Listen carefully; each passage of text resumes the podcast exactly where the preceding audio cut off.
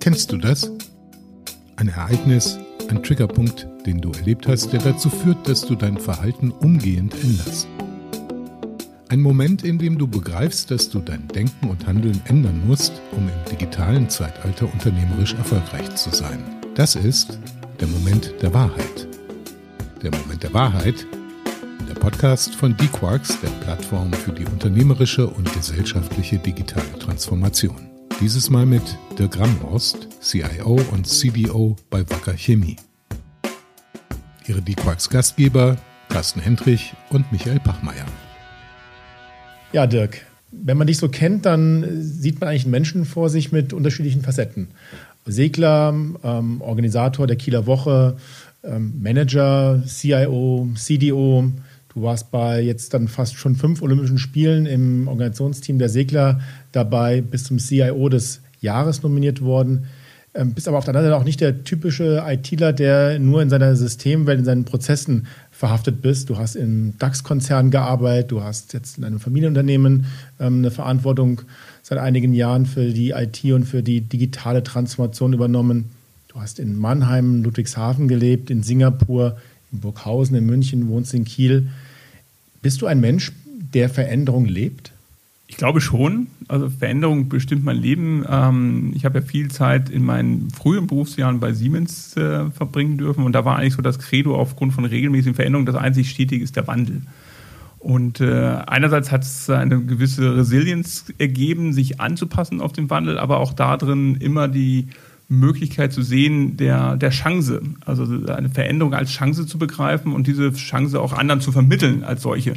Und ja, das hat mich geprägt. Und äh, auch die Rollen, die du angesprochen hast, ich würde noch die des Familienvaters äh, hinzufügen, ähm, sind Rollen, die sozusagen einerseits mit Wandel und Veränderung, aber auch mit Chance zu tun haben. Und, und äh, ich habe beispielsweise in der Kieler Woche äh, ist das, das ist eine Rolle des General Managements. Ich bin nicht der ähm, hundertfache Gewinner der Kieler Woche, so, so etwas, sondern ich bin da in der Rolle des General Managements und in der Lage, praktisch sicherzustellen, dass ähm, ob das äh, eine Sturmfront ist, die mehr oder minder unerwartet kommt, äh, dann dazu führt, dass man Entscheidungen trifft und Verantwortung übernimmt.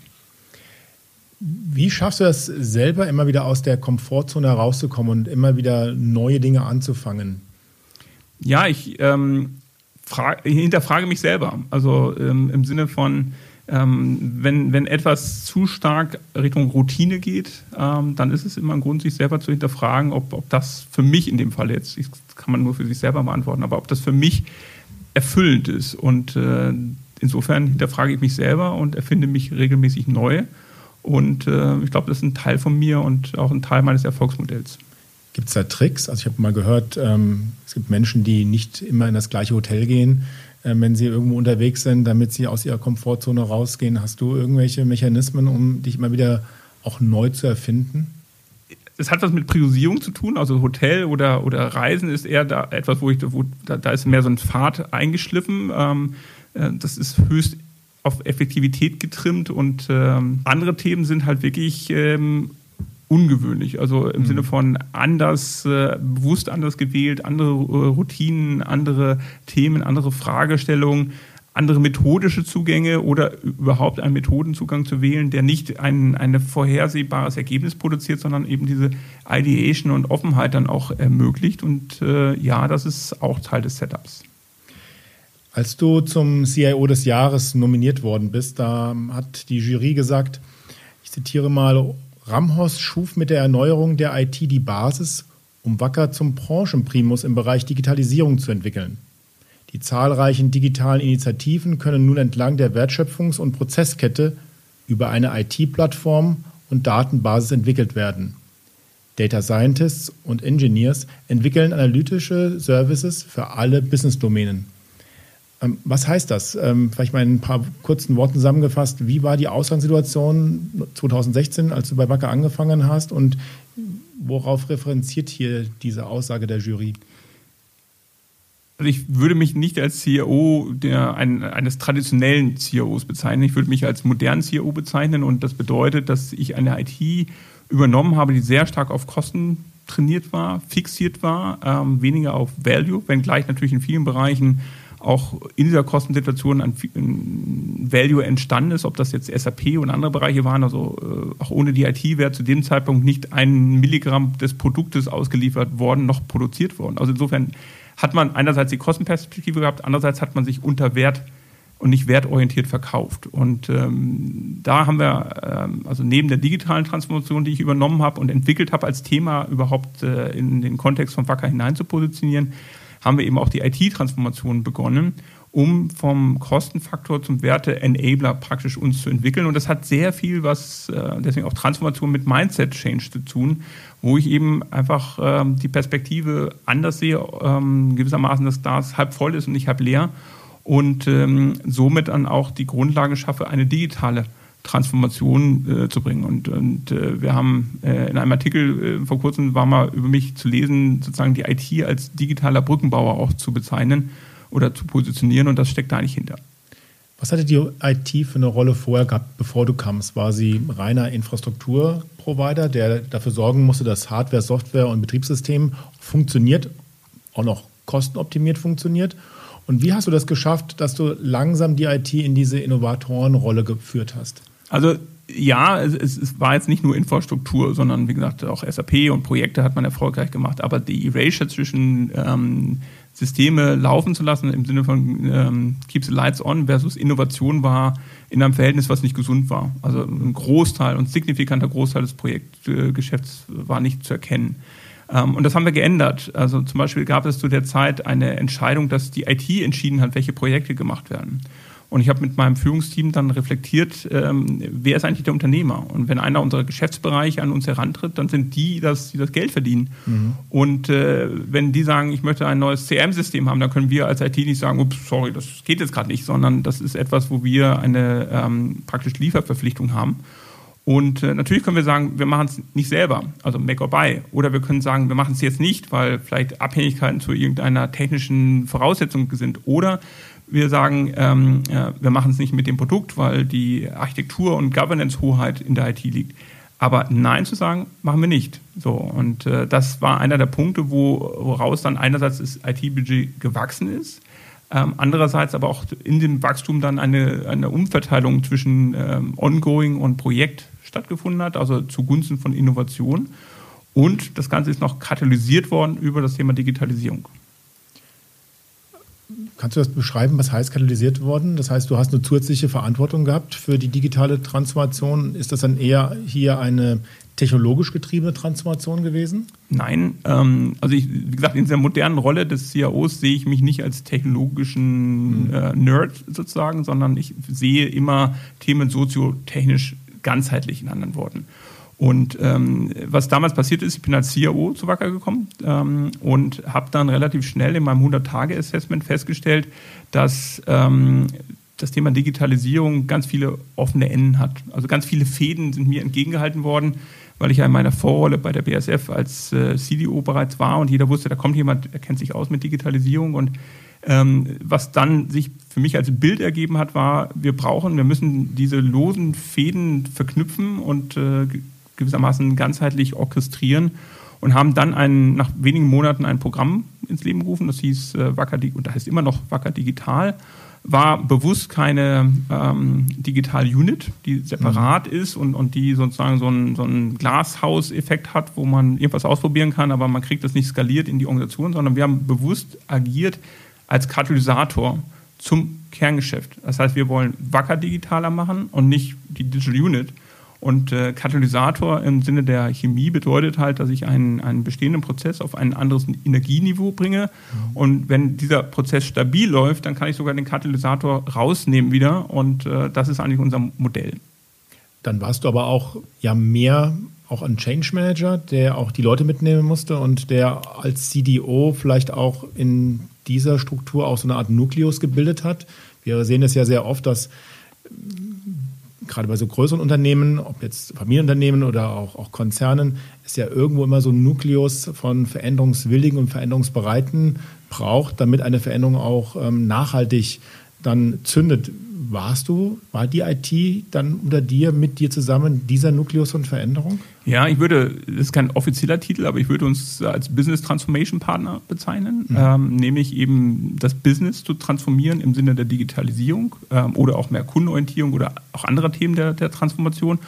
Und ja, das ist, das ist so eigentlich mein Rollenverständnis. Ähm, dazu führt aber auch, äh, sagen wir mal, dass ich von, von, von der Ausbildung her eigentlich auf zwei Beinen stehe. Das eine ist äh, Software Engineering studiert zu haben und auf der anderen Seite äh, Betriebswirtschaftslehrer mit dem Schwerpunkt auf Innovationsmanagement. Und in diesem Innovationsaspekt steckt eigentlich diese Transformation. Ähm, eben auch Technologie als, als ähm, Enabler für Veränderungen zu verstehen und damit in meiner Rolle auch an ein Unternehmen wie Wacker äh, Innovationen heranzuführen über technische Innovationen. Ähm, beispielsweise das für mich wichtigste Thema im, im, Sinne der Digitalisierung ist das Thema künstliche Intelligenz. Wir haben eine Einheit aufgebaut, die sich äh, Analytics Services schimpft. Da haben wir Data Scientists beheimatet und Data Engineers und äh, bearbeiten jetzt ein bis dato ungeborgenen Schatz bei Wacker, nämlich die unendlichen Mengen an Daten, die wir aus einem hohen Grad der Automatisierung, gerade im produktionsnahen oder forschungsnahen Themen haben und versuchen da gewissermaßen den heiligen Gral zu finden. Also richtig Chancen gehoben. Ja, genau. Ja. Ähm, das heißt, wir haben ja auch immer, wir reden ja immer selber, Carsten, von den zwei Seiten der digitalen Medaille. Die Strukturveränderung auf der einen Seite, reflektiert durch Technologie-Einführungen ähm, und durch Prozessveränderungen und auf der anderen Seite die Kulturveränderung. Ja? Also die Menschen, neue Kompetenzen, neue Arbeitsformen, aber auch organisatorisch sich ähm, in neuen, agileren Einheiten zusammenzubringen, um dann halt Probleme zu lösen oder Ideen zu entwickeln. Das heißt, du hast auch sowohl von deiner Ausbildung her als auch deines Auftragsverständnisses her diese beiden Seiten dieser digitalen Medaille schon verinnerlicht. Genau, das ist das, was ich eben als soziotechnisches System bezeichnet habe, mhm. weil diese zwei Seiten der Medaille, wie du sie gerade beschreibst, äh, bedingen sich auch und haben Abhängigkeiten. Das sind also nicht nur zwei Seiten, ich gucke mir die eine Seite an und dann dreht die Medaille und gucke die andere an, sondern die sind, das ist verworben, das, das hängt miteinander mhm. zusammen. Und ähm, ähm, in, im Sinne der, der Wahrnehmung, auch Außenwahrnehmung, auf genau dieses Verständnis ähm, ist zum Beispiel auch meine Nominierung als ähm, Sprecher der ähm, Plattform Arbeitswelten 4.0 zu verstehen, ähm, wo ich im November nominiert wurde durch, die, durch das äh, Bayerische Sozialministerium für die Landesregierung, dieses Thema zu koordinieren in Bayern. Ähm, äh, Arbeitswelt 4.0 kann man übersetzen mit New Work. Ein, ein, sehr relevantes Thema, wo ich genau in dieser Schnittstelle zwischen was bedingt die Technologie für ein, ein soziotechnisches System im Sinne eines Arbeitsplatzes bedingt. Und Arbeitsplatz ist jetzt nicht nur Büroarbeitsplatz und äh, vielleicht moderne Design Thinking orientierte und offene Bürowelten, sondern das bedingt auch den Arbeitsplatz eines ähm, Radiologen, der auf einmal ähm, eine Auswertung bekommt auf Basis von künstlicher Intelligenz mit einer Perfektion, die er gar nicht mit dem Auge selber machen kann. Oder es ist der Werker, der mit, mit Glases äh, in der Produktion andere Sachen machen kann, ähm, als er zuvor tun konnte. Und das ist eben, wie gesagt, weit mehr als nur ein Büro, wo man klassisch mich verorten würde. Probiert ihr sowas aus im, im produktionsnahen Bereich oder auch in der Produktion, solche neuen Arbeitsformen? Ja, wir probieren das aus. Das ist äh, im, im, Chemieumfeld nicht ganz trivial, weil man zum Beispiel an ähm, also explosionsgeschützte Sachen denken muss. Ähm, wir haben, ähm, das, wir haben ein, ein hochgradig komplexes und gefährliches Umfeld. Also ja, wir probieren das auch mehr in Laborumgebung. Wir haben ein Digitallabor geschaffen in unserem größten Standort in Burghausen wo wir eben auch Sachen in der Schnittstelle zur ähm, klassischen Manufacturing Execution Ebene äh, Richtung IoT und anderen Sachen ausprobieren oder eben auch Cybersecurity, die Bedrohungen, die so mit einer Chemieanlage einhergehen. Und ähm, also insofern, ja, wir probieren das aus. Ja, Dirk, wir haben jetzt schon über Veränderungsbereitschaft gesprochen. Worin siehst du denn den, den größten Unterschied, was Veränderungsbereitschaft angeht, im Vergleich jetzt von einem DAX-Konzern zu einem Familienunternehmen? Gibt es da einen Unterschied oder was ist deine Wahrnehmung? Ja, wir sind jetzt ja in einem Familienunternehmen, was auch börsennotiert ist, im S-DAX. Ähm, insofern gibt es natürlich äh, gleiche Themen und es gibt äh, differenzierende Themen. Ähm, 60 Prozent äh, von Wacker gehören noch der Familie Wacker.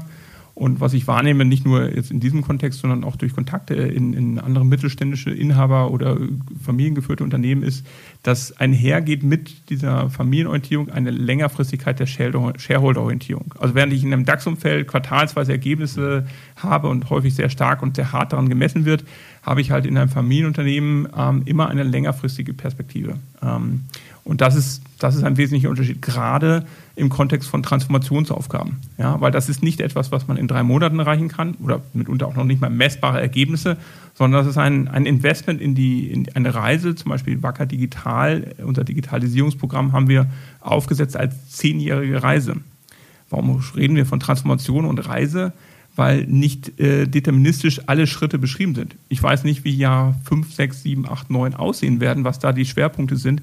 Aber wir wissen, das ist die, die, Richtung und ähnlich wie bei einer Reise habe ich positive Erlebnisse, wo man einen Ort besucht, wo man sagt, oh, da möchte ich wieder hin oder ich möchte gar nicht weg oder andere Orte, wo man denkt, du bloß schnell weiter. Und, und das, ist, das ist das, was da vor uns liegt.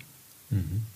Gerade in solchen Transformationen gibt es ja oft den Punkt, dass die Transformation irgendwo auch bei einem selber stattfindet. Also es gibt ja in der Vergangenheit, ich weiß nicht, wie du das siehst, aber bei mir war das so, diesen Moment der Wahrheit.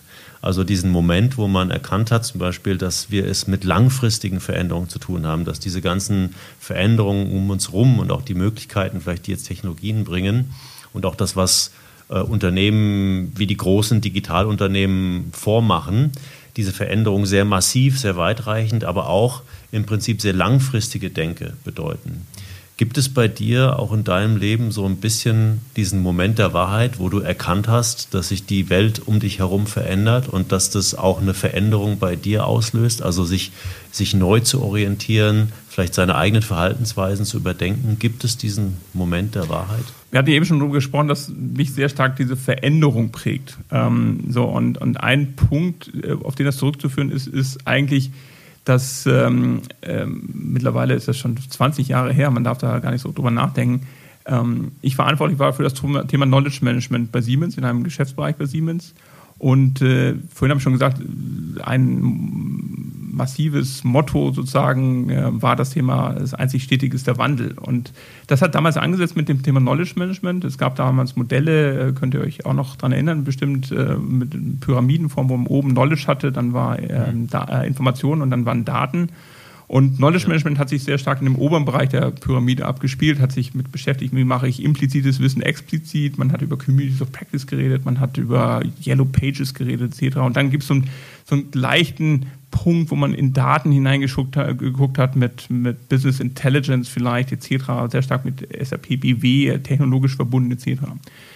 Für mich ist im Sinne dieser Veränderung und dieses Tipping Points das eigentlich der Start einer Reise gewesen, auch für mich selber, weil ich sehe heute meine Rolle und, und diese Vorreiterrolle, die ich auch als erster CDU im DAX hatte, in, in Verbindung mit äh, der Weiterentwicklung des Themas Knowledge Management zu ähm, Digitalisierung über das verbindende Element der Daten. Das, was heute möglich ist, also technisch war es und, und, logisch war es natürlich damals auch schon möglich, aber es war einfach zu einem Preispunkt nicht möglich, dass man das in Unternehmen, schon gar nicht in mittelständischen Unternehmen betrachten konnte, ist der Umgang mit Daten. Ja, das war das Thema von Knowledge Management, was, was man noch nicht erreichen konnte. Und äh, als wir angefangen haben mit Digitalisierung bei Wacker, habe ich das mal beschrieben als Data-Driven Innovation. Und das ist eigentlich das Verbindende. Und das ist auch der rote Faden in meinem Leben. Ähm, nämlich, äh, ich meine, damals hieß mal ähm, IT hieß Datenverarbeitung, bevor es dann IT genannt wurde. Und heute geht es eigentlich wieder um die Daten. Und, und das ist so, ein Kreislauf oder ein, ein, Loop, der sich in gewisser Weise auch schließt. Ähm, und mein Fokus sind heute Daten. Mhm. Das ist interessant, weil du sagst ja eigentlich damit, dass du auch diesen Triggerpunkt für dich relativ genau benennen kannst. Du hast es eben kurz ausgeführt, auch in deiner Zeit im Kontext äh, Knowledge Management. Kannst du noch ein bisschen vielleicht äh, konkret beschreiben oder konkreter beschreiben, was genau sich bei dir danach äh, verändert hat. Ja, auch das haben wir schon kurz berührt. Ähm, das ist nämlich das Verstehen, dass Technologie alleine wertlos ist. Mhm. Äh, Technologie agiert nie losgelöst von, von sozialen Rahmenbedingungen und das ist eben dieses vorhin schon mal erwähnte soziotechnische System. Ähm, das heißt eben auch diese Rolle der Transformation. Ich, ich sehe mich halt als Transformationsagent gewissermaßen ähm, und äh, häufig in den Rollen selber mich auch obsolet zu machen. Also der CKO, Chief Knowledge Officer, der ich mal war, ist irgendwann verschwunden und man hat selbstverständlicherweise Projekte mit einem Debriefing beendet. Es gab Yellow Pages. Heute reden wir über Communities ganz einfach. Äh, in, in jeder äh, hat seine LinkedIn-Community, seine Facebook-Community oder WhatsApp seine Gruppen. Das ist, das war Rocket Science damals. Heute ist es Commodity. Ja, ähm, andererseits sind halt neue Themen dazugekommen und es sind immer in diesen Phasen auch Mitarbeiter ähm, Ängste zu überwinden gewesen. Also wo einfach Sorgen da waren, wie geht's weiter? Äh, was heißt das jetzt? Bedroht mich das selber? Oder ich, geb, ich verliere mein Wissen, ähm, mache ich mich damit überflüssig? Und das, das ist eigentlich das, was diese Veränderung auch für mich selber ausgemacht hat, dass ich nämlich genau diese beiden Welten, technisch und sozialer Rahmen, darum gelernt habe, nicht mehr zu trennen, sondern als Einheit zu betrachten. War das bei Siemens genau der Punkt, wo du ähm, Knowledge Manager warst? Vielleicht kannst ja, du mal kurz sagen, genau. für was warst du Knowledge Manager? Ich war für einen der damals 16 Geschäftsbereiche äh, Knowledge Manager, Chief Knowledge Officer. Ähm, es war ein Bereich, der sehr stark projektgetrieben war und serviceorientiert. Und, und Projektgeschäft heißt halt zum Beispiel eben, dass man Debriefings eingeführt hat, hieß auch, dass man ähm, ein, ein skill-basiertes Ressourcenmanagement eingeführt hat, dass ich überlegt habe, wie habe ich die beste Projektzusammenstellung etc. Ähm, und ja, wie gesagt, das haben wir damals eingeführt. Das war ein Pflichtteil, dass man ein Projekt nur beenden kann mit einem Debriefing. Das, da hing ein Incentive dran, damit die Leute das auch machen. Und nach einer Zeit war der Mindset verändert. Ähm, und das ist, das ist eben auch so ein Punkt. Also es geht immer um die, die also schönes Thema auch in der Digitalisierung, Lot Size One, sagt man in der Digitalisierung. In diesen Veränderungsthemen geht es auch immer um die Lot Size One, nämlich am Ende jeden Mitarbeiter, unabhängig von Geografie, Ausbildung, Hierarchie, wo auch immer er sich befindet, deutlich zu machen, what's in for him oder her. Ähm, oder aus der eigenen Sicht, what's in for. Und, und das möglichst detailliert zu beantworten. Und das ist ähm, eben auch ein, ein Thema, was mich immer bewegt hat. Weil der Facettenreichtum, den wir vorhin angesprochen haben bei dir, der hängt ja damit zusammen, dass du ja auch ein lernender Mensch bist. Ähm, das kriegt man auch mit, wenn man so sieht, wo du überall unterwegs bist und ähm, dass du nicht nur in den Hotels bist, sondern dass du dir ja auch dann die, die Orte anschaust ähm, und das Leben anschaust äh, an den Lokalitäten, wo du gerade unterwegs bist.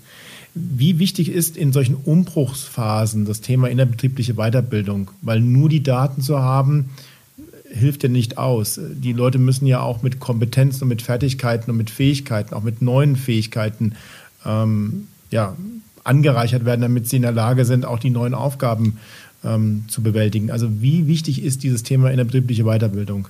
Auch das bewegt mich schon eine ganze Weile. Das, was du gerade beschreibst, ist eigentlich eine Definition von Knowledge, nämlich zu sagen, also eine Information, die nicht ähm, verwertet wird im Sinne einer besseren Entscheidung oder etc. ist wertlos. Das heißt, dadurch entsteht kein Wissen, sondern das Wissen ist diese, diese Kontextbeziehung, die ich aufbaue. Sprich, ein Buch, was ich nicht lese, ist wertlos. Ähm, erst wenn ich das Buch lese und für mich äh, im Kontext äh, aufnehme und dadurch anders handle, effektiver handle, besser handle, dann generiere ich einen Wert. Und das ist ein Thema auch im Kontext der Digitalisierung. Ähm, hat sich auch nicht wirklich zum Thema Knowledge Management geändert, nämlich der Umgang mit dieser Flut von Informationen, ähm, die ja bekanntermaßen ähm, sich äh, exponentiell fast in den letzten Jahren ähm, erhöht hat. Ja, und damit in der Sorge, wie, ähm, wenn ich alleine auf so ein Smartphone schaue, wie viele Datenquellen habe ich und wie verarbeite ich die und wie viel Zeit, spätestens mit dem Online-Bericht sieht man ja, wie viel Zeit man jeden Tag da vor dem Bildschirm verbracht hat, sozusagen, ähm, die ich da auch investieren muss. Und mhm. deswegen ist ähm, organisatorisches Lernen oder betriebliches Lernen ein sehr wichtiges Thema, aber es, ist, es ist, muss praktisch auch als Chamäleon agieren. Warum? Weil ich natürlich ähm, gerade in einem Konzern wie Wacker jetzt oder auch bei Siemens oder auch zuvor bei der BSF habe ich ähm, alle Generationsschichten, die man adressieren kann. Ich habe lange gediente Mitarbeiter, die noch in einem Modell aufgewachsen sind, wo man einmal was gelernt hat und dann habe ich lebenslang meinen Beruf ausgeübt. Wir haben Generation Z, die, die heute was lernen und in ein paar Jahren wieder was Neues lernen und die, die eigentlich lernen zu lernen und nicht ein Beruf. Ähm, ja, und, und das ist eigentlich auch etwas, was wir zum Beispiel jetzt bei Wacker in der Digitalisierung vermitteln. Es ist die Resilienz, nicht eine Kompetenz zu erlangen, sondern die Kompetenz ist die lernende Organisation, wo man als praktisch abstraktes Thema schon vor 20 Jahren drüber geredet hat. Jetzt meines Erachtens ist die Realität. Wenn man über Transformation redet, so wie du das äh, machst, dann kommt es ja auch darauf an, wohin geht die Transformation. Das heißt, man braucht eine Art eine Art Zukunftsbild. Ähm, du hast mal gesagt, ich zitiere das kurz mal, das Digitalisierungsprogramm begibt sich auf eine Reise, deren Ziel noch nicht bekannt ist. Mhm. Und ähm, das hört sich jetzt erstmal so ein bisschen nach einem Widerspruch an, ne? dass ähm, man noch nicht genau weiß, wo, wo die Reise hingeht. Vielleicht gibt es kein konkretes Ziel, aber man braucht, man braucht trotzdem eine Art Bild, eine Art Vision. Wie, wie, passt denn, wie passt denn das zusammen? Kannst du das benennen, zum Beispiel für Wacker, wie der Findungsprozess eine, eine, eines Zukunftsbildes da vonstatten ging? Ja, wir haben, wir haben ein Zukunftsbild äh, entwickelt als gewissermaßen Vision, äh, wo wir sagen, wir wollen äh, der Leader werden in der Digitalisierung in der äh, Chemieindustrie. So, das ist ja immer sehr abstrakt ähm, und das äh, bezogen auf diese Transformation Reise bedeutet, dass es eben nicht deterministisch runtergebrochen ist, zu sagen, okay, was, was sind jetzt, was sind die Kriterien, mit denen ich Leader bin? Mhm. Ähm, das kann Leader sein im Sinne von Employer of Choice, ähm, das kann Leader sein im Sinne von Technologie, das kann Leader sein im Sinne von Benefits, aber es ist, es ist nicht beschrieben. Und, und was diese Reise angeht, ist eben insbesondere, dass, die, dass es kein Projektplan, der klare Meilensteine und äh, Phasen hat, wo ich sage, in den zehn Jahren, die wir uns vorgenommen haben, diese Vision zu realisieren, ähm, erreiche ich genau das und das sind die Schritte dahin, sondern ähm, wir haben ähm, ein rollierendes Planungsprinzip wo wir immer zwei bis fünf Jahre gucken und das rollierend. Und, und je weiter ich gucke, desto ungenauer wird es. Aber es gibt immer eine, ich sag mal, eine Kompasspeilung, die man erstmal hat. So, und, und wenn ich dann weiter hingekommen bin, dann nehme ich wieder den Kompass auf und gucke, wo bin ich zu meiner Peilung und korrigiere meinen Weg. Ähm, äh, wir haben ja schon viele Beispiele und Analogien. Ich bin immer ein Fan von Bildern.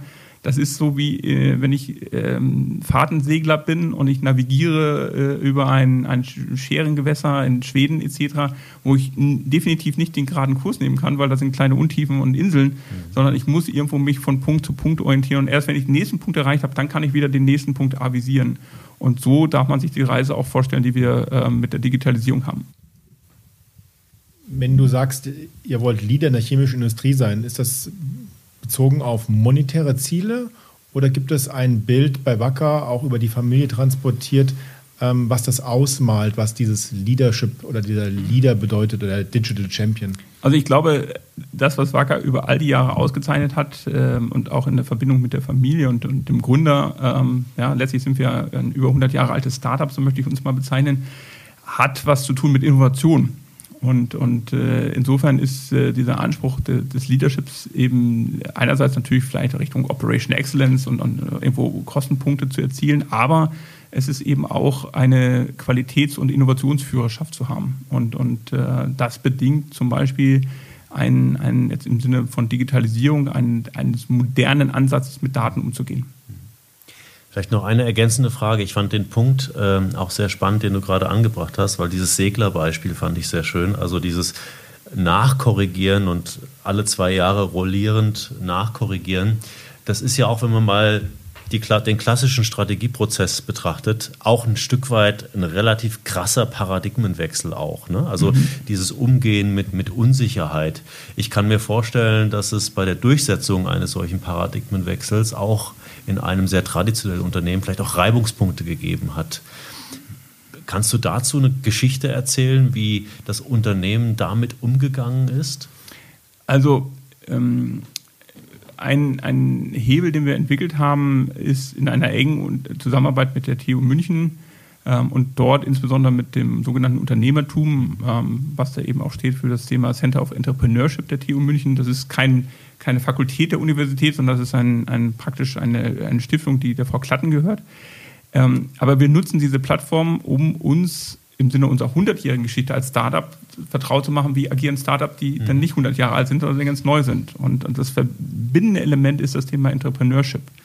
Und äh, natürlich hat man in einer Struktur mit 15.000 Mitarbeitern ähm, Teile von, dieser, von diesem unternehmerischen Handel verloren, weil es einfach in, in Strukturen aufgegangen ist, wo man arbeitsteilig unterwegs ist etc. Aber wir führen praktisch im Sinne äh, New Work ähm, dieses, dieses unternehmerische Denken wieder zurück, dadurch, dass wir uns äh, sehr intensiv mit der Startup-Community in München auseinandersetzen und darüber hinaus auch. Aber jetzt als hier im, im Headquarter in München insbesondere, um praktisch über agiles Manifesto, über andere Themen zu lernen, wie agiert ein Startup, wie handelt ein Startup, um diese Dynamik zu antizipieren. Weil ich glaube, dass ein wesentlicher Unterschied zur Vergangenheit ähm, ist, dass heute viele disruptive Themen, ob das Geschäftsmodelle sind oder wirklich Technologien, über Startups kommen. Und der Unterschied zu einem 100-jährigen Startup ist einfach die Dynamik. Und, und um die im Sinne der Vision zu erhalten, neben den technologischen Hilfsmitteln wie AI und IoT und anderen Themen, ist eben äh, das Thema unternehmerisches Handeln. Du hast gerade äh, Unternehmertum TU München schon angesprochen. Ihr seid äh, dort auch engagiert in einer Initiative, die heißt Applied AI. Äh, das ist sehr spannend, finde ich. Äh, da geht es zum einen eben um Chancen und Risiken von, von Daten, Datentechnologien, aber auch um ethische Fragestellungen. Und das ist ja gerade auch etwas, was, was sehr, sehr spannend ist, vielleicht auch gerade im europäischen Kontext ähm, ein bisschen anders vielleicht gesehen wird, als wenn man zum Beispiel nach, nach China geht. Ähm, wie siehst du denn das Thema Ethik und im Zusammenhang, Zusammenhang mit, mit, mit Daten an der Ecke? Ist das ein Thema, was vielleicht auch gerade auf einer gesellschaftlichen Ebene stärker noch auf die Agenda gehört? Auf jeden Fall. Ich bin einer der, der Mitgründer dieser Initiative, ähm, einer von anfänglich 29 Ratifizieren, die das sozusagen gestartet haben. Wir haben von vornherein drei Themen adressiert. Das eine ist Technologie, äh, das zweite ist Ausbildung und das dritte ist Ethik. Ähm, ähm, und ich glaube, dass äh, für Deutschland oder jetzt vielleicht sogar im Sinne von Datenschutzgrundverordnung für ganz Europa das ein, eine Value Proposition sein kann, aus der man herausschöpfen kann. Ähm, ich habe mal angefangen, das ist jetzt gar nicht ein Zitat von mir, aber ich habe mal Daten als Öl ähm, bezeichnet, als das neue Öl und das ist natürlich sehr eingängig in der Prozessindustrie. Ähm, aber nachdem man zunehmend ja über Nachhaltigkeitsthemen denkt und überlegt, wie komme ich von fossilen Brennstoffen weg, ähm, habe ich mir, und das ist jetzt wirklich meine Erfindung, ein anderes Bild überlegt, nämlich Daten ist das neue Wasser. Warum ist das so? Ähm, ich finde das ein viel besseres Bild, weil äh, anders als Öl ähm, assoziiert Wasser Überleben. Und ich glaube, für eine Volkswirtschaft wie Deutschland oder jetzt im größeren Bereich Europa ist, ist der, der ähm, wie soll ich sagen, sichere Umgang mit Daten, sprich der, der Verlust ähm, äh, oder geringe Verlust von Wasser im Sinne des Umgangs ein, ein überlebenswichtiges Thema. Und äh, natürlich kann man auch weitere Bilder da rein projizieren, was ich für Schmutzung mit Mikroplastik etc. Ja, man kann auch in AI und äh, in anderen Datenübungen keine Daten verwenden, ohne nicht Cleaning und Cleansing gemacht zu haben. Das heißt, ich muss das Wasser auch reinigen und filtern und äh, purifizieren. Ähm, aber das ist ein wichtiges Thema. Und was ist die Ethik dabei? Ähm, wir haben natürlich sowas wie eine Datenschutzgrundverordnung. Und äh, ich kann nicht, ähm, wir kennen das alle, wenn wir mal irgendwie spazieren gegangen sind, da steht da so ein Schild Wasserschutzgebiet. Ja, also dann, dann muss ich auf Verunreinigung verzichten. Da darf ich als Bauer nicht düngen, ich darf da nicht mein Öl ablassen oder solche Sachen. Und das, das ist eigentlich diese Ethik, weil man versteht, welche Bedeutung geht einher mit dem, in dem Fall Trinkwasser und dem Trinkwasserschutzgebiet, analog zum Datenthema im Kontext der Digitalisierung. Und, und ich glaube, hier äh, liegt ein wesentliches Asset, was wir heute noch nicht ausreichend schöpfen. Ich finde das eine wunderbare Analogie mit dem Wasser. Ähm, ist mir so neu und ich muss auch sagen, sehr eingängig und auch irgendwie logischer als die Geschichte mit dem Öl, weil das Öl ist ja eher wieder was Rückwärtsgewandtes. Ja? Ähm, ich frage mich oft, wenn ich die Diskussion habe mit ähm, China und Amerika und ähm, sind eigentlich unsere Daten sicher und vor wem sind sie sicher, warum wir eigentlich solche Chancen wie bei der Datenschutzgrundverordnung auch in Europa nicht genutzt haben, um ein, ein Label wieder zu er, er, erfinden, was in Deutschland zumindest mal eine Zeit lang echt gut gelaufen ist, nämlich ähm, Products Made in Germany. Warum schaffen wir es nicht auf einer europäischen Ebene auch ein Siegel zu entwickeln, Digital Trust, Made by Europe, bezogen auf neue digitale Geschäftsmodelle. Ich glaube, das wäre in der Tat ein, ein ganz wichtiger, ein ganz großer Vorteil gegenüber China oder gegenüber Amerika, wenn man auf Basis der Datenschutzgrundverordnung sagen könnte, wir garantieren euch, dass die Daten in diesen digitalen Geschäftsmodellen, die denen auch teilweise zugrunde liegen, mit einem entsprechenden europäischen Sicherheitsstandard geschützt sind. Glaubst du auch, dass das äh, ein, eine Value Proposition wäre, die auch Europa gegenüber den anderen beiden ähm, genannten Polen auch ja, im Sinne von, von Wettbewerbsfähigkeit wieder nach vorne bringen kann in diesem Thema? Ja, ich halte das für sehr essentiell, äh, dass es so ist. Interessanterweise macht es genau ein amerikanischer Konzern uns vor. Nämlich Google hat hier in München ähm, die komplette Entwicklung für alle Sicherheitsfeatures ähm, etabliert. Das heißt, obwohl wir mit Google erstmal äh, Silicon Valley verbinden und, und die Themen, die dort laufen, ist gerade die äh, Datenschutzgrundverantwortungsthemen bzw. Security-Themen sind hier in München angesiedelt. Mit genau dieser Argumentation, dass wenn ich den deutschen Standard erreiche, dann, dann kann ich das als Qualitätssiegel überall auf der Welt bezeichnen. Also die tun es, Wir tun es nicht. Ähm, ich glaube, das hat eine gewisse Historie auch mit der Softwareindustrie in Deutschland. Ähm, ich habe mit einem guten Freund, der ist Professor in Stanford, mal analysiert, ob es jemals ein deutsches Betriebssystem gab. Ähm, wir sind dann irgendwann bei Konrad Zuse zurückgelandet, also schon irgendwo in den Nachkriegsjahren äh, mitunter. Und ähm, auch da war man sich ganz sicher, ob das äh, die Möglichkeit, einen Film auszulesen als Lochstreifen schon eine Art Betriebssystem vorausgesetzt hat. Aber ähm, es ist so die ungelöste Forschungsfrage noch. Ähm, wenn ich mal Zeit habe, dann mache ich da vielleicht eine Promotion drüber, mal gucken. Aber nein, Spaß beiseite. Also ich glaube, ähm, das, das ist eine Chance, die wir hatten. Ähm, es gab mal so ein, so ein Thema mit beispielsweise Office 365 gehostet durch die T-Systems. Das gibt es nicht mehr, weil es nicht nachgefragt wurde. Ähm, also ich glaube, das ist wirklich ein Positionierungsthema, wo man sehr viel stärker rein muss. Und das Thema, so heißt es ja, digitale Souveränität, ist etwas, was, was uns mit, mit dem Stempel Made in Germany oder mit EU, weil das gibt es dann auch keinen Unterschied mehr nach europäischem Recht, genau. schon gut zu Passe stehen würde. Genau, zumal ja die europäische Datengrundverordnung sich ja der deutschen ähm, Datengrundverordnung ja bedient hat, ähm, und oft, weil das eben schon ein sehr hoher Standard war. Ja, vielleicht nochmal konkret auch zurück zur Transformation auch, auch von Wacker. Es ist bestimmt spannend, nochmal von dir zu hören, wie das konkret abgelaufen ist, die digitale Transformation. Vielleicht kannst du da noch mal ein bisschen mehr Informationen und Tiefe reingeben, wie das passiert ist, wie das abgelaufen ist. Ja, da spreche ich jetzt noch mal zwei weitere Stunden. Ähm, nein, also es ist, es ist, ähm, ich muss dich da, Carsten, ich muss dich da korrigieren, weil es ist noch nicht abgelaufen, es ist nicht ja. Vergangenheitsform, sondern ja. das ist äh, ähm, äh, praktisch ein äh, Past Present. Also so, es, ist, es ist noch da. Wir, sind, ja. wir haben schon vieles erreicht, wir haben schon viele Meilensteine absolviert, aber am Ende beziehungsweise in dem Prozess, wo wir sind, sind wir mittendrin. Ja. Und ähm, ich glaube, wir haben schon vieles erreicht, äh, wo, wo praktisch eine gewissermaßen eine kritische Masse ähm, erzielt wurde. Und kritische Masse, ähnlich wie bei einer Reaktion, bedeutet, dass Prozesse von selber laufen, mhm. dass äh, Themen etabliert sind, dass, dass wir als Katalysator uns, wie ich das vorhin beschrieben habe, rausgenommen haben und der Prozess dennoch weiterläuft. Ähm, ist, das, ist die Reaktion, die wir ausgelöst haben, überall stabil? Nein, da gibt es auch Bereiche, wo mal was zurückfällt, dann, dann gibt es wirtschaftliche Einbußen oder man stellt Sachen in Frage, Projekte werden verschoben etc. Aber ähm, das, was wir auch in der augenblicklichen Situation, in der wir sind, erleben, ist, dass das Thema Digitalisierung an sich nicht hinterfragt wird.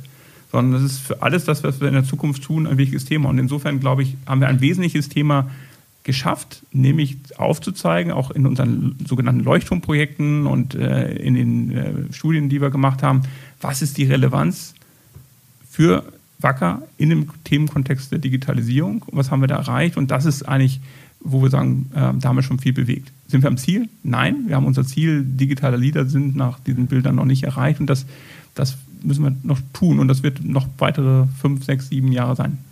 Du hast mal davon gesprochen, dass ähm, die, die Besonderheit bei diesen Veränderungsprozessen die ist, dass sie ein, einem On-the-Fly-Charakter folgen.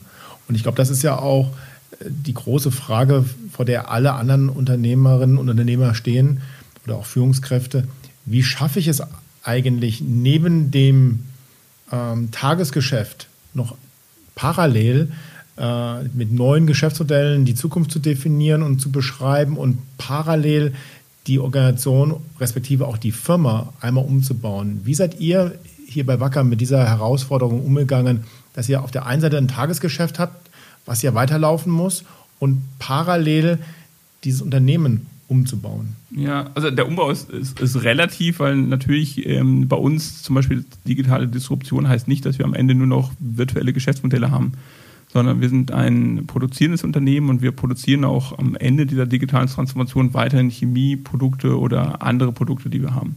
Ähm, insofern ist das ein, ein Rahmen, in dem wir uns bewegen, aber ist es nur das physische Produkt, was äh, am Ende rauskommt? Nein, wir haben auch Geschäftsmodelle darum, wir haben Services, die sich etablieren darum, etc. Also insofern ist es ein äh, ich würde sagen, ein Enrichment ähm, versus einer, einer, ähm, eines Umbaus.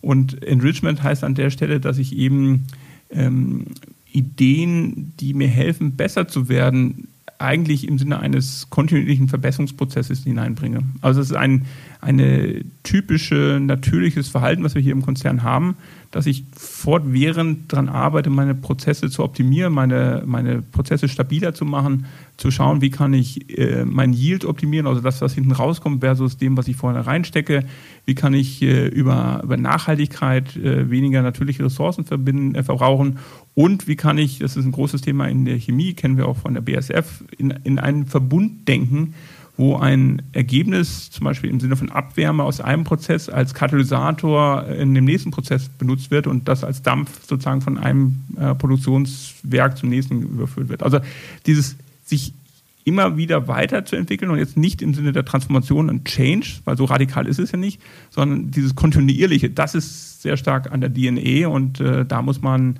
dran arbeiten, wie kann man das, oder das haben wir getan, wie kann ich das im Kontext der Digitalisierung nutzen, und, und zum Beispiel durch Heranführen von digitalen Impulsen, ähm, Impulse im Sinne von neuen Technologien, ähm, neue Lösungsräume ermöglichen, sodass ich praktisch über meinen Kontext heraus auf einmal etwas erkenne, was ich vorher nicht gesehen habe und wo ich erkenne, oh, damit kann ich ja noch weitere Schritte erreichen. Und das haben wir getan. Zum Beispiel haben wir ein Format, das nennt sich äh, Afterwork-Event. Das machen wir zweimal im Quartal ähm, wir haben am Anfang sehr stark äh, auf äh, Ideation gesetzt mit Impulsen von Startups zu AI, zu Augmented Reality, zu IoT und anderen Themen. Und mittlerweile machen wir das immer noch, dieses Event, aber wir machen das rein von innen und wir bringen praktisch an die Organisation Best Practices von Themen, die wir schon erreicht haben. Also wie gesagt, erst AI von außen und ein Jahr später haben wir gezeigt, welche tollen Cases wir mit AI selber schon gelöst haben. Und trotzdem kann ich mir nicht vorstellen, dass klingt das alles so erfolgsorientiert nach dem Motto, naja, das ist dann halt eine ähm, sukzessive Verbesserung gewesen und ähm, alle haben irgendwie mitgemacht, aber ich kann mir fast nicht vorstellen, dass alle das immer so mitgemacht haben oder gab es hier gar keine Widerstände bei Wacker gegen die Art und Weise, wie neu gearbeitet wird, wie man mit neuen Technologien Dinge auch anders macht als in der Vergangenheit? Und wie seid ihr dann, wenn es solche Widerstände gab, wie seid ihr mit denen umgegangen? Also ähm, die Lot Size One habe ich eben als Begriff schon mal gesetzt und das ist für uns ein wichtiges Thema zu verstehen ähm, in einer Gruppe, die ich betrachte, in einer Region, in einem Team, wo immer ich gerade bin. Äh, was sind die individuellen Herausforderungen, die bestehen? Und das Ziel ist, das klappt nicht immer, aber das Ziel ist, jeden mitzunehmen. Ja, also auch unser Digitalprogramm ist so positioniert, dass wir sagen, wir wollen jedem Unternehmen mitnehmen, wir wollen jedem diese Perspektive geben und wir wollen zumindest die Perspektive aufzeigen. Ob ich sie dann er ergreife, ob ich die neuen Methoden äh, mir aneigne, um dann Sachen anders zu machen, das ist natürlich etwas, wo wir nicht äh, vorgeben können und nicht eine Governance haben, zu sagen, du darfst es jetzt nicht mehr anders machen. Aber wir, wir versuchen sehr stark über eine Benefit und über eine Value-Orientiertheit darzustellen, ähm, im What's in for me aus einer individuellen Sicht und damit dann zu über diese Blockade, diese Ängste, diese Befürchtungen, diese Technologieablehnung mitunter zu überwinden und Perspektiven aufzuzeigen.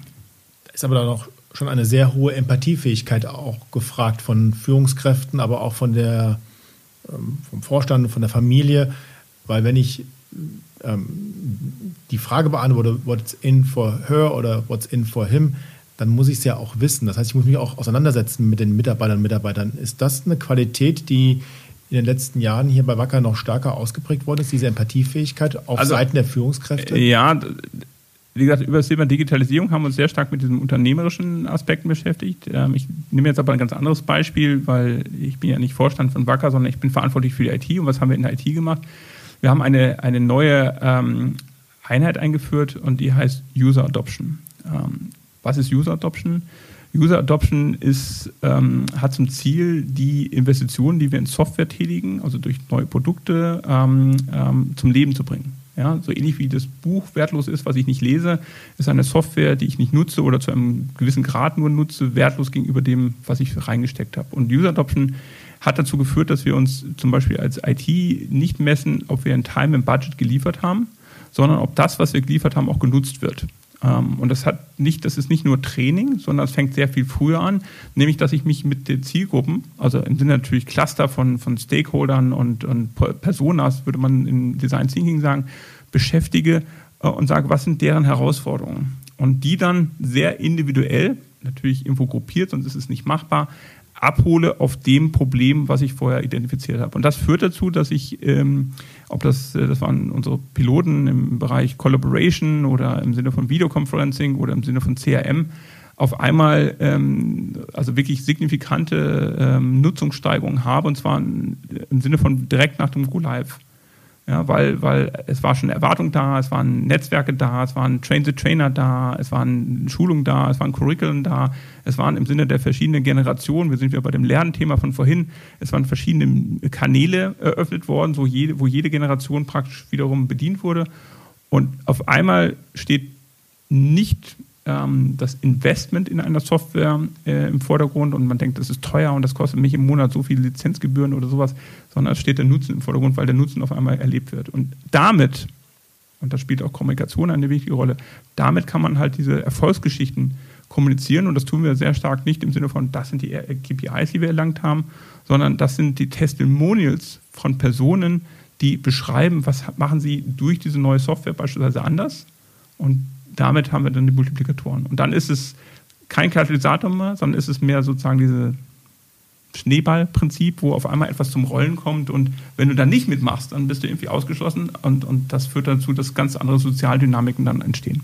Das ist ein wunderbares Beispiel, weil ich auch immer sage, Change oder die Veränderung muss erlebbar gemacht werden. Und das ist mal ein sehr schöner KPI, wie man auch incentiviert wird als in dem Fall der IT-Organisation, dass man für andere in der Organisation die Veränderung, die es geben muss, die notwendig ist, erlebbar macht. Ja, vielleicht zum, zum Abschluss wäre es nochmal spannend von dir zu hören, was sind denn so die grundsätzlichen Do's and Don'ts in a nutshell, deine Learnings, die du vielleicht der Community äh, mitgeben äh, möchtest, die Gleichgesinnten, die, die zuhören und vielleicht in ähnlicher Situation stecken oder vielleicht noch am Anfang stecken, um, um zu lernen, was würdest du an Do's und Don'ts diesen, diesen Menschen mitgeben? Ich fange mal mit den Do's an, weil ich erstmal von meiner Attitüde her ein positiv, äh, positiv denkender Mensch bin. Also was sind Do's? Ähm, ich glaube, ganz wichtig ist, ähm, wegzukommen von einer Theorieebene. Wir haben das bei uns getan durch Leuchtturmprojekte die im Sinne der Analogie äh, etwas sind, die, die sind eine, bei, bei Tageslicht ist es eine besondere Gebäudethematik, die ich wahrnehme. Bei Nacht ist es der Schein des Leuchtfeuers, die mir einen Weg beschreiben. Ähm, in der Regel ähm, für die Nichtsegler, man fährt nicht auf den Leuchtturm zu, weil da steht meistens irgendwo auf einer Insel oder an Land. Man nutzt ihn praktisch als Wegepunkt zur Navigation ähm, und bewegt sich in einem bestimmten Winkel oder einem bestimmten Weg dorthin. Aber was ist der Leuchtturm? Der Leuchtturm zeigt Erfolge äh, zeigt, was man erreichen kann, zeigt in einer Technologie, die vielleicht kritisch gesehen wird, was sie bringen kann ähm, und ist ein Schlüssel zum Beantworten dieser Frage, what's in for me. Das zweite Thema ist, dass man im positiven Sinne ähm, die, die Wirkung von Technologie auf Menschen nicht unterschätzen sollte. Also das, das Thema, das Verstehen von Ängsten, das Thema von, von Sorgen und Nöten, von Bedrohungen ist sehr essentiell. Und, und äh, ich muss das verstehen, um eine Technologie entsprechend des Benefits äh, entsprechend zu positionieren. Ähm, das dritte Thema, was ich als Du bezeichnen würde, ist den Wert von Daten zu verstehen. Daten also nicht als Bedrohung zu verstehen, Daten im Sinne von Angst zu haben, Data, Data Leakage und großen Strafzahlungen im Sinne von Datenschutzgrundverordnung oder sowas zu erliegen, sondern Daten erstmal als, als, als Lebenselixier analog zum Wasser zu verstehen und zu sagen, okay, wie kann ich das äh, setzen? Das sind so ganz spontan mal drei Do's. Don'ts. Ähm, ähm, Technologie ist nicht alles. Also äh, nicht einen Ansatz wählen, also ist fast die Umkehrung zu dem, was ich als Do's gesagt habe, aber Technologie ist ein Enabler ähm, und nicht anders zu sehen. Ähm, Digitalisierung wird irgendwann verschwinden und es wird zu einem natürlichen Credo sein. Also auch meine Rolle als CDO ist eine äh, Übergangsrolle. Ich mache mich eigentlich in dieser Rolle selber obsolet. Und wichtig ist dann in dieser Rolle nicht an, an Themen festzuhalten, nur weil da vielleicht eine Rolle da ist, sondern das Verständnis zu haben, wenn es funktioniert, dann ist das irgendwann über. Und last but not least, ähm, ähm, es ist wahnsinnig wichtig, das nicht nur in einem Kulturkreis zu machen, sondern immer größer zu denken und auch zu schauen, wie kann ich auch beispielsweise in Ökosystem zu denken, beziehungsweise als Don't das zu unterschätzen, was es bedeutet, in einem Ökosystem zu denken. Und äh, das sind jetzt so ähm, mal spontan reflektiert, vielleicht so ein bisschen auch die, die anderen Aussagen vorher reflektierend, so zusammenfassend die Themen. Ja, vielen Dank, Dirk. Wir können eigentlich dir nur alles Gute wünschen auf der Reise. Wir haben verstanden, ihr seid mitten im Prozess, ihr seid mitten auf der Reise, auf eurer mindestens mal zehn Jahresreise und ja, dann bis dahin alles Gute und auch für Wacker alles, alles Gute. Ja, ich danke euch auch und gerade mit äh, D-Quarks äh, alles Gute für euer neues Startup. Vielen Dank. Den Moment der Wahrheit gibt es bei D-Quarks und überall dort, wo es Podcasts gibt.